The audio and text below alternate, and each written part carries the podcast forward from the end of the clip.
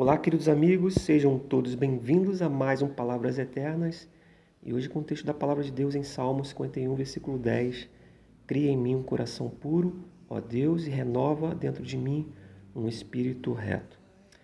Dependendo de como estiver a tua caminhada com Deus, às vezes você pode se sentir distante dele. Normalmente a distância vem quando estamos andando em pecado ela começa a crescer e se deixarmos que continue nossa estabilidade com Deus é prejudicada. Nesse ponto, o teu coração começa a não olhar mais para Deus.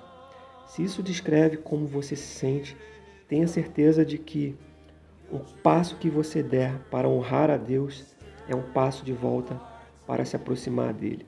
Passe tempo com Deus, ore, leia a palavra do Senhor, pense nele e peça ao Senhor, o nosso Deus, para que ele renove em você um espírito reto. Creia nesta palavra. Este foi mais um Palavras Eternas. Que Deus te abençoe e até a próxima.